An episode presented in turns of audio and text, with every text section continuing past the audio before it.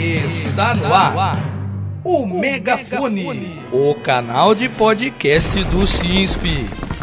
No episódio de hoje, o podcast vai falar sobre a importância do concurso público e sobre a reunião que tratou sobre a instituição do INSS como unidade gestora única de regimes próprios da União. Fique sintonizado com a gente. Você está ouvindo o Megafone.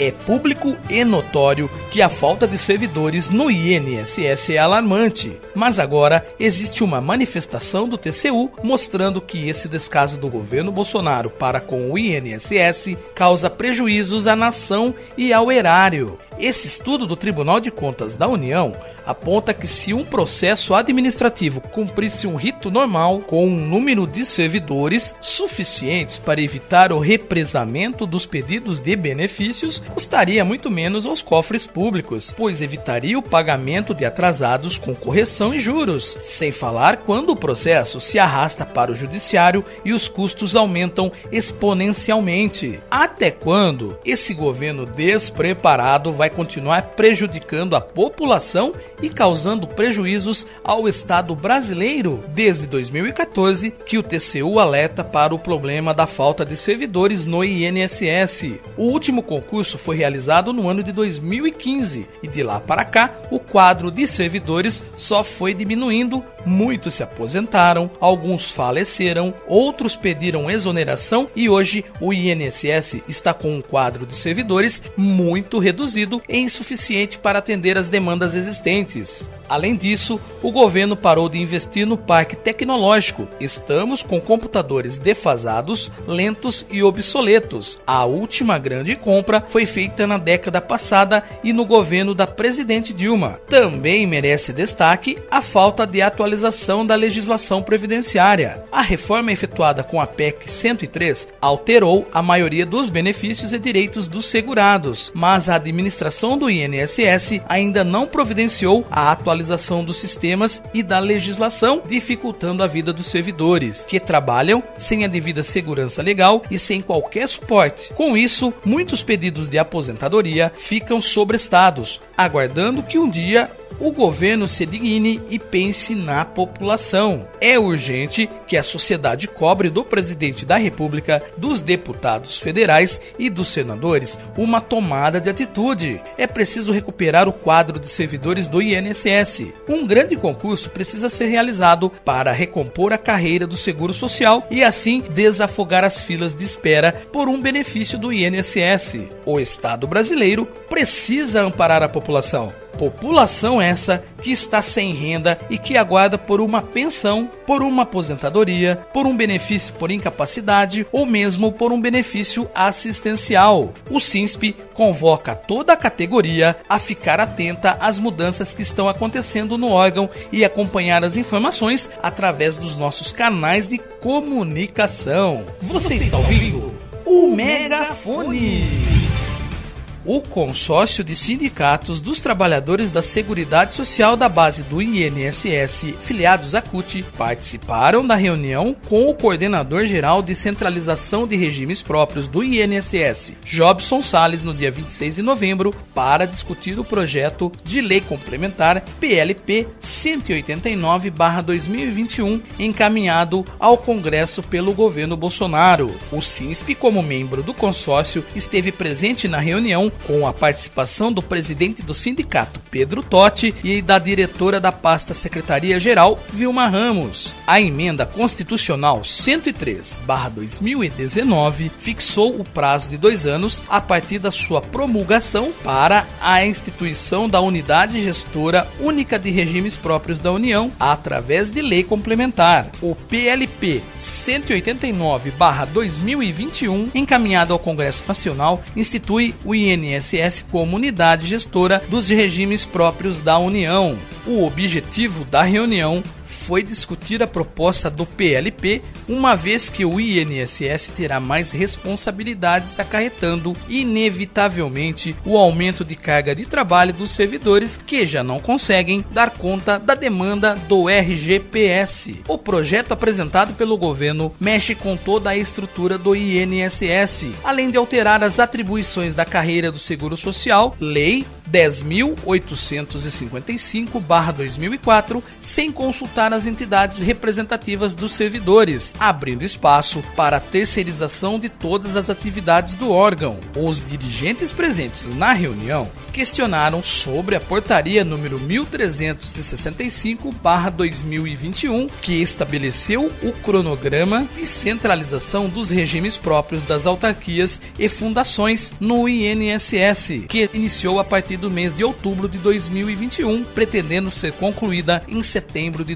2022. Tudo isso num cenário em que não há números de servidores suficientes para atender tamanha demanda. Segundo dados divulgados da União, a SEAB RPPS atualmente conta com 237 servidores, sendo 80 servidores do INSS e 157 empregados provindos da Infraero, quantidade insuficiente para atender a demanda. Os dirigentes expuseram a preocupação sobre a ausência das condições estruturais necessárias para a realização de tarefas, tais como servidores qualificados exclusivos da carreira do Seguro Social, conhecimento técnico sobre as mais de 300 carreiras do Executivo, deficiência dos sistemas e dotação orçamentária adequada para a centralização dos serviços. Sem estas condições, o INSS, em especial seus servidores, serão execrados pelo conjunto do funcionalismo público federal. Se não bastasse o acervo de mais de 1,5 milhão de benefícios represados do RGPS face ao abandono e a política de desmonte da dupla Bolsonaro-Guedes, a centralização dos regimes próprios do INSS pode, ao contrário de fortalecer o órgão e a carreira do Seguro Social, nos levar ao fundo do poço. As entidades representativas também questionaram a direção central sobre a alteração da Lei 13.846 de 2019 e da Lei 10.855/2004, que consta no projeto encaminhado ao Congresso, onde acaba com as atribuições privativas da carreira do Seguro Social e o porquê das entidades não serem consultadas para discutir sobre o tema que está afetando a carreira. Qual a lógica em querer tirar essa condição que caminha contra o anseio da categoria em transformar a carreira dos servidores do INSS em carreira típica de Estado? A diretora do SINSP, Vilma Ramos, rebateu a administração do INSS, explicando que, da forma como está escrito no PLP 189-2021, as atividades não serão mais privativas e que isso será um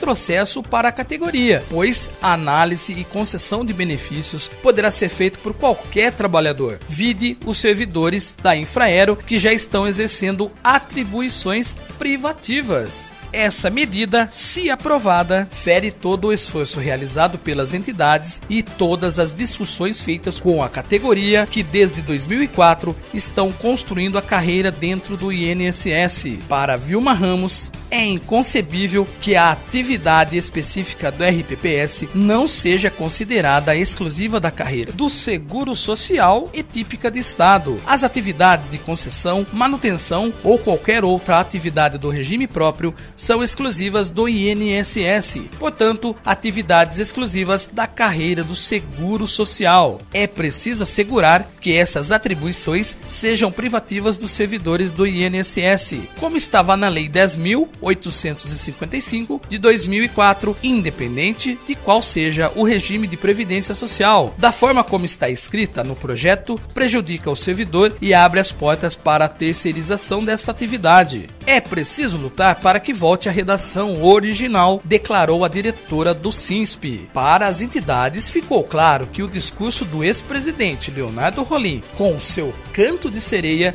de reconhecer a carreira do Seguro Social como típica de Estado, não passou de mais um golpe contra os servidores. Chegou a hora de darmos um basta ao desmonte do INSS e a precarização da carreira do Seguro Social.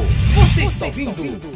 O Megafone, o canal de podcast do SINSP. Atenção, ouvintes do Megafone. O SINSP vai entrar em recesso a partir do dia 20 de dezembro, retornando às atividades no dia 3 de janeiro.